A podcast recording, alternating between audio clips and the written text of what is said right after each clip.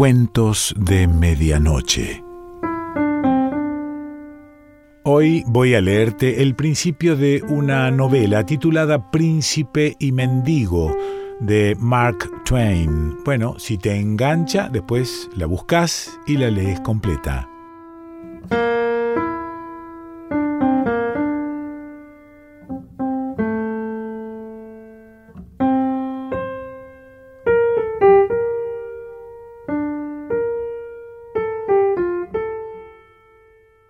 Cierto día de enero, en su habitual recorrido de pordiosero, vagaba desalentado por el sitio que rodea Mensing Lane y Little East Cheap, hora tras hora, descalzo y con frío, mirando los escaparates de los figones y anhelando las formidables empanadas de cerdo y otros inventos letales ahí exhibidos, porque para él todas aquellas eran golosinas dignas de ángeles, a juzgar por su olor, ya que nunca había tenido la buena suerte de comer alguna.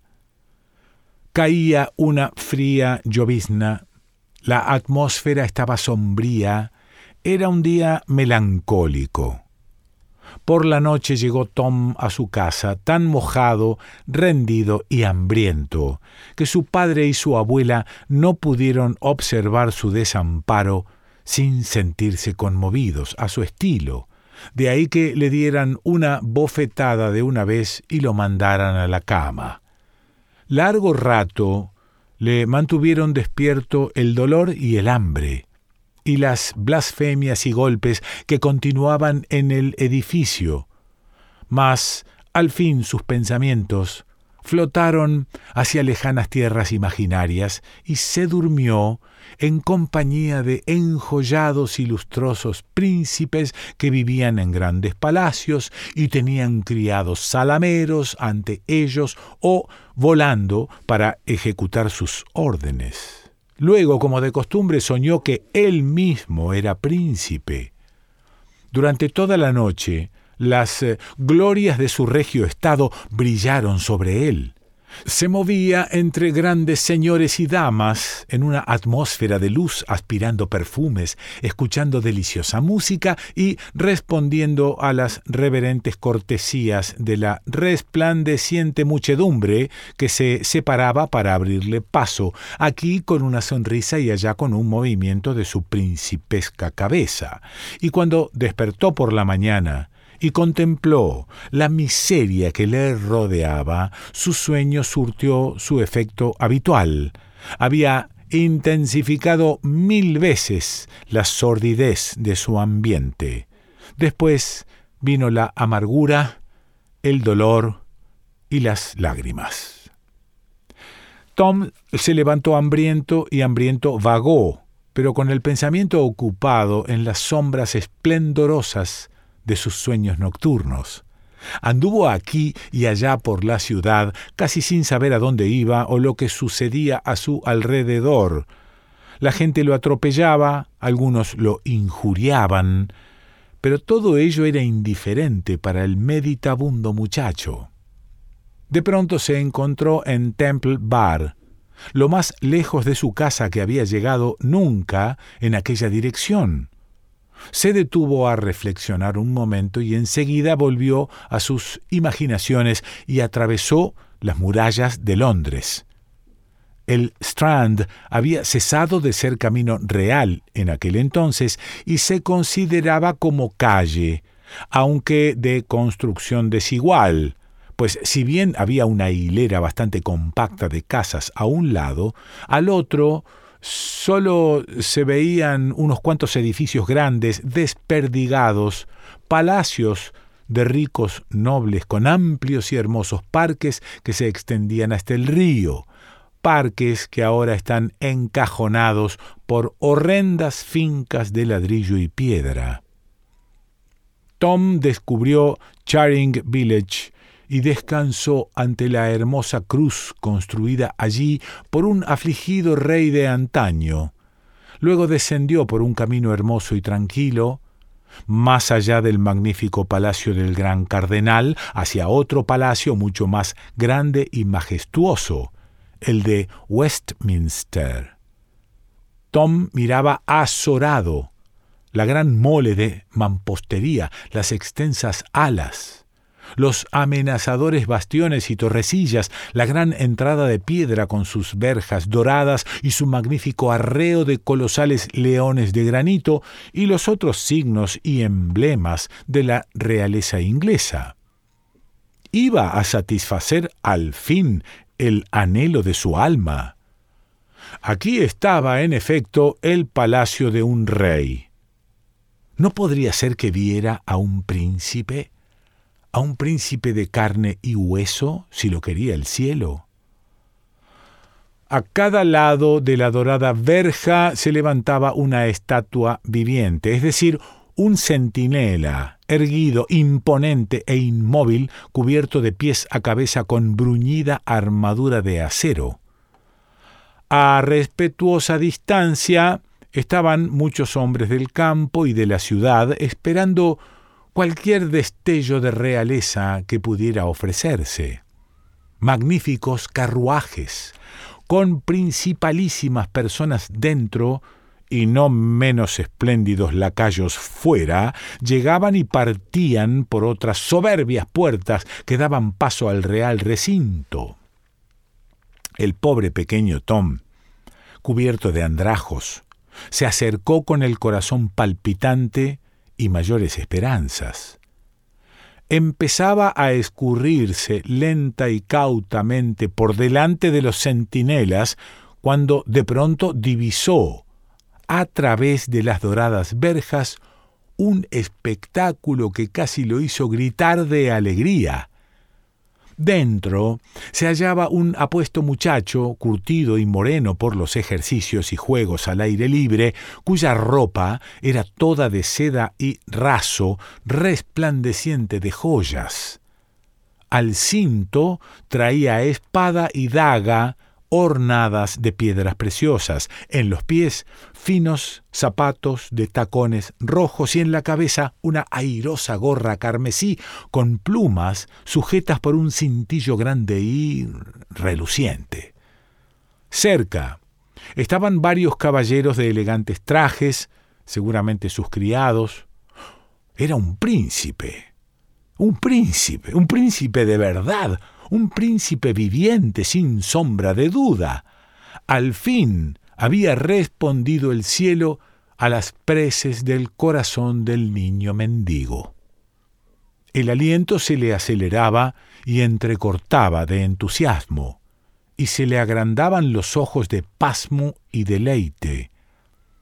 Todo en su mente abrió paso al instante a un deseo el de acercarse al príncipe y echarle una mirada larga y devoradora. Antes de darse cuenta, ya estaba con la cara pegada a las barras de la verja. Al momento, uno de los soldados lo arrancó violentamente de allí y lo mandó dando vueltas contra la muchedumbre de campesinos boquiabiertos y de londinenses ociosas. El soldado dijo Cuidado con los modales, tú, por dioserillo. La multitud se burló y rompió en carcajadas. Mas el joven príncipe saltó hacia la verja con el rostro encendido, sus ojos fulgurando de indignación, y exclamó ¿Cómo osas tratar así a un pobre chico? ¿Cómo osas tratar así aún al más humilde vasallo del rey, mi padre? Abre las verjas y déjale entrar.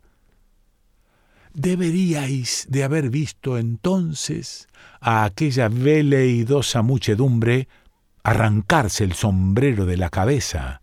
La deberíais de haber oído aplaudir y gritar ¡Viva el príncipe de Gales!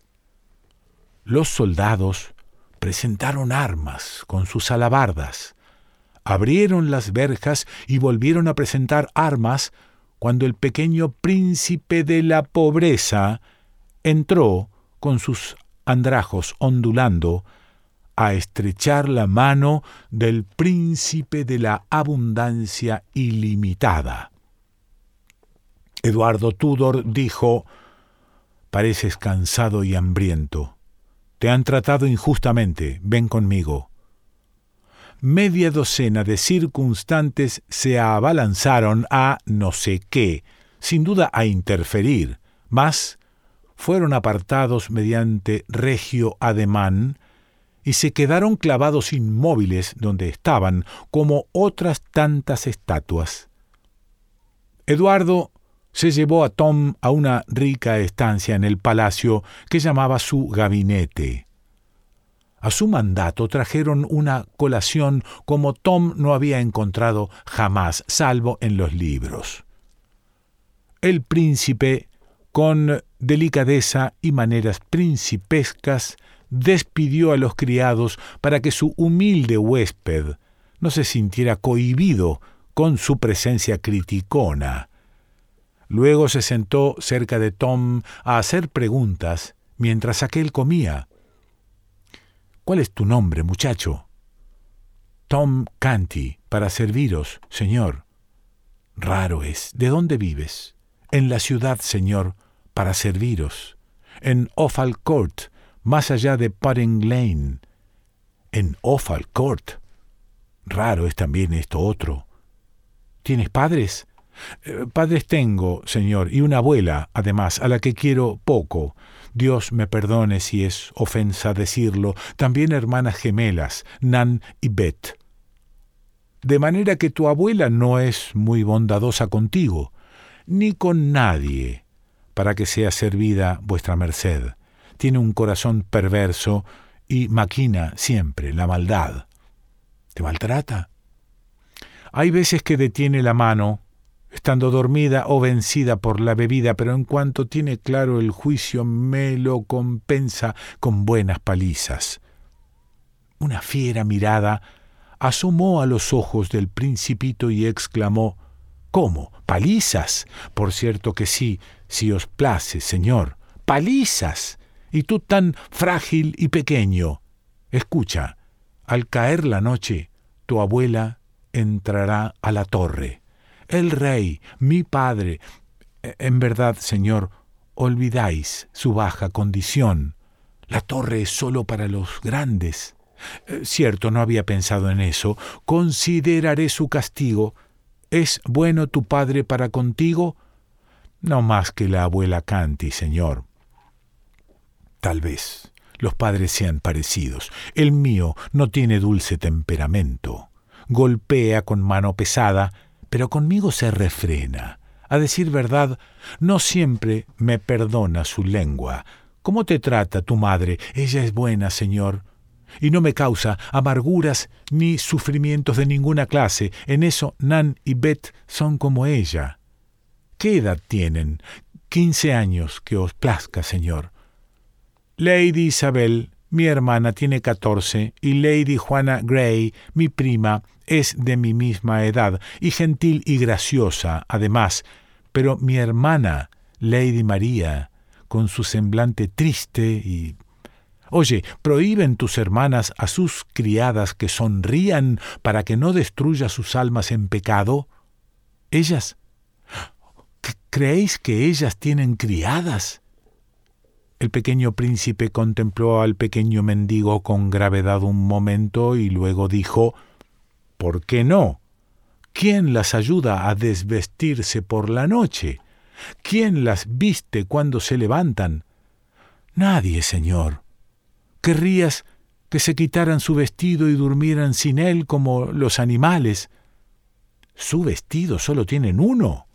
Oh, oh buen señor, ¿qué harían con más? En verdad, no tienen dos cuerpos cada una. Esa es una idea curiosa y maravillosa. Perdóname, no he tenido intención de reírme, pero tus buenas Nan y Bet tendrán sin tardar ropas y sirvientes, y ahora mismo. Mi mayordomo cuidará de ello, y no me lo agradezcas, no es nada. Hablas bien, con gracia natural. ¿Eres instruido? No sé si lo soy o no, Señor. El buen sacerdote, que se llama Padre Andrés, me enseñó bondadosamente en sus libros. ¿Sabes el latín? Escasamente, señor. Apréndelo, muchacho. Solo es difícil al principio. El griego es más difícil. Pero ni estas ni otras lenguas son difíciles, creo, para Lady Isabel y para mi prima. Tendrías que oírlo a estas damiselas. Pero cuéntame de tu Ofalcourt. ¿Es agradable tu vida allí? En verdad, eh, sí, señor, salvo cuando uno tiene hambre. Hay títeres y monos. Oh, qué criaturas tan traviesas y qué gallardas van vestidas. Hay comedias en que los comediantes gritan y pelean hasta caer muertos todos. Es tan agradable de ver y cuesta solo una blanca, aunque es muy difícil conseguir la blanca. Cuéntame más. Nosotros, los muchachos de Offal Court, Luchamos unos con otros con un garrote al modo de aprendices, señor. Los ojos del príncipe centellearon. Dijo, A fe mía, esto no me desagradaría. Cuéntame más. Jugamos carreras, señor, para ver quién de nosotros será el más veloz. También esto me gustaría. Sigue. En verano, señor, vadeamos y nadamos en los canales y en el río, y cada uno chapuza a su vecino, lo salpica de agua, se sumerge y grita y se revuelca. Y... ¿Valdría el reino de mi padre disfrutarlo aunque fuera una vez? Te ruego que prosigas. Eh, danzamos, cantamos en torno al mayor en Chipside, jugamos en la arena, cada uno cubriendo a su vecino. A veces hacemos pasteles de barro. El hermoso barro no tiene par en el mundo para divertirse. Nos revolcamos primorosamente en él, Señor, con perdón de vuestra merced. Ah, te ruego que nos digas más. Es maravilloso. Si pudiera vestir ropa como la tuya, desnudar mis pies, y gozar en el barro una vez tan solo, sin nadie que me censure y me lo prohíba, me parece que renunciaría a la corona. ¿Y si yo pudiera vestirme una vez, dulce Señor, como vos vais vestido, tan solo una vez? ¿Te gustaría? Pues así será. Quítate tus andrajos y ponte estas galas, muchacho. Es una dicha breve, pero no por ello menos viva. Lo haremos mientras podamos y nos volveremos a cambiar antes de que alguien venga a molestarnos. Pocos minutos más tarde, el pequeño príncipe de Gales estaba ataviado con el vistoso plumaje de la realeza.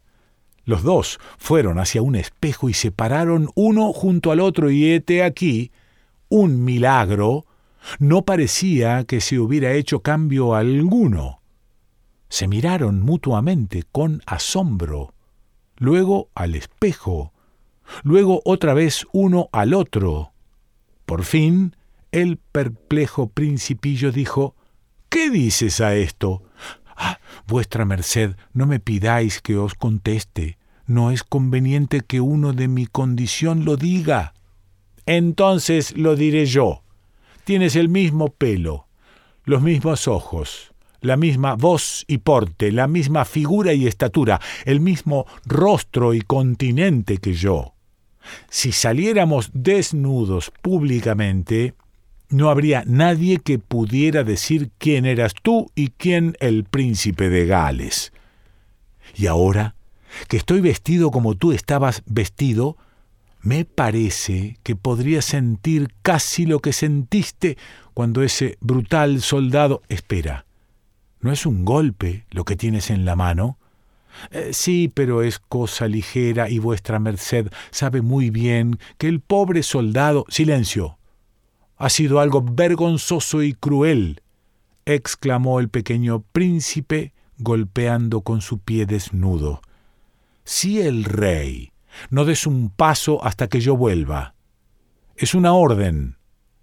En un instante agarró y guardó un objeto de importancia nacional que estaba sobre la mesa, y atravesó la puerta, volando por los jardines del palacio, con sus andrajos tremolando, con el rostro encendido y los ojos fulgurantes.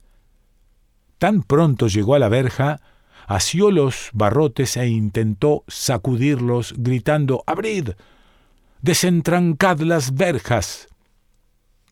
El soldado que había maltratado a Tom obedeció prontamente.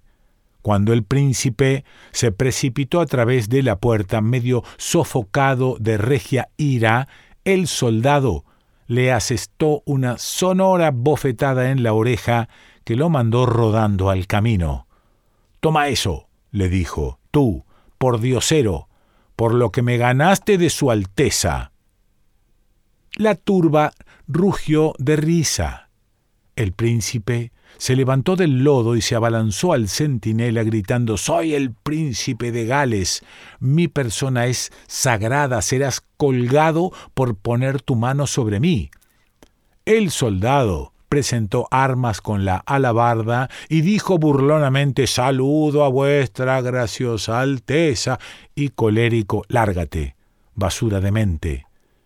Entonces la regocijada turba rodeó al pobre principito y lo empujó camino abajo, acosándolo y gritando Paso a su Alteza Real, paso al príncipe de Gales.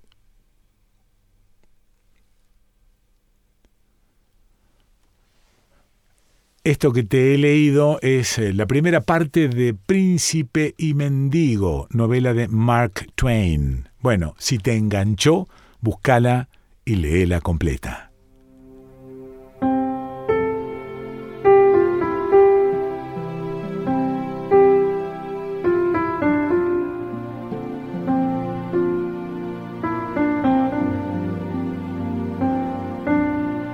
Cuentos de medianoche.